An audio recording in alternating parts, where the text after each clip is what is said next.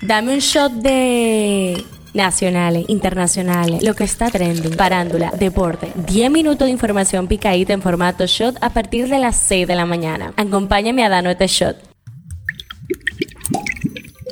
Buen día, feliz lunes 15 de mayo, soy Gabriela de Leo y este es el Shot Diario. Arrancamos con el tema que está caliente aquí. El Tribunal de Atención Permanente del Distrito Nacional impuso medida de coerción al empresario Wagner Taveras Taveras, acusado por el Ministerio Público de incurrir en violencia de género en prejuicio de su pareja sentimental, la comunicadora Amelia Alcántara. El juez Rigoberto Sena le impuso como medida de coerción una garantía económica de 300 mil pesos, presentación periódica e impedimento de salida del país. La defensa legal del acusado consideró las medidas excesivas al afirmar que no existe ningún tipo de pruebas de agresión. El tema que está caliente allá. Las autoridades colombianas incautaron un semisumergible de 30 metros de largo por 3 de ancho, el de mayor dimensión que ha sido decomisado en el país navegando con narcóticos en una operación ejecutada en el Pacífico, informó este viernes la Armada. Eso es lo que está trending. Un grupo de personas se mantuvo ocupando la parroquia San José de la población exigiendo el arreglo de la carretera Naranjal Parra. Se informó que el grupo aprovechó la celebración de la misa de las 10 de la mañana de ayer domingo para ocupar el templo. Una mujer que había sido reportada como desaparecida por sus familiares fue encontrada sin vida, ahogada en el canal de riego agrícola Ulises Francisco Espaillat del municipio Villa González, de la parte oeste de Santiago. Fue identificada como Wendy García, de 37 años y residía en Cienfuegos, lugar desde donde en horas de la mañana del sábado salió sin rumbo conocido, lo que motivó a familiares a poner la denuncia de desaparición ante las autoridades. En las efemérides, Hoy 15 de mayo se celebra el Día Internacional de la Familia. El objetivo de este día es crear conciencia sobre el papel fundamental de las familias en la educación de los hijos desde la primera infancia y las oportunidades de aprendizaje permanente que existen para los niños y las niñas y los jóvenes. Un shot deportivo. Los Grizzlies de Memphis suspendieron el domingo a Jean Morant luego que el astro fue captado sosteniendo un arma de fuego en otro video en las redes sociales que fue divulgado en vivo en Instagram. Por segundo año consecutivo, los Boston Celtics irán por el título de la Conferencia del Este después de haber vencido en el juego 7 de las semifinales a los 76ers de Filadelfia 122 a 88. ¿Qué dice la gente en Twitter? Se está hablando de Jason Tatum porque se ha registrado el primer doble doble de 50 puntos en la historia de los playoffs de los Celtics. En la farándula, La Cura es el nuevo sencillo de la cantante Kobe Quintana, una canción muy importante para ella que no solo da nombre a su nuevo disco, sino que también le permite hablar de algo muy íntimo para ella, su sexualidad. Que me gustan las chicas, eso muchos lo sabían. Reseña un fragmento del poderoso tema con el que, como dice el título, se cura de ataduras. Estreno del día.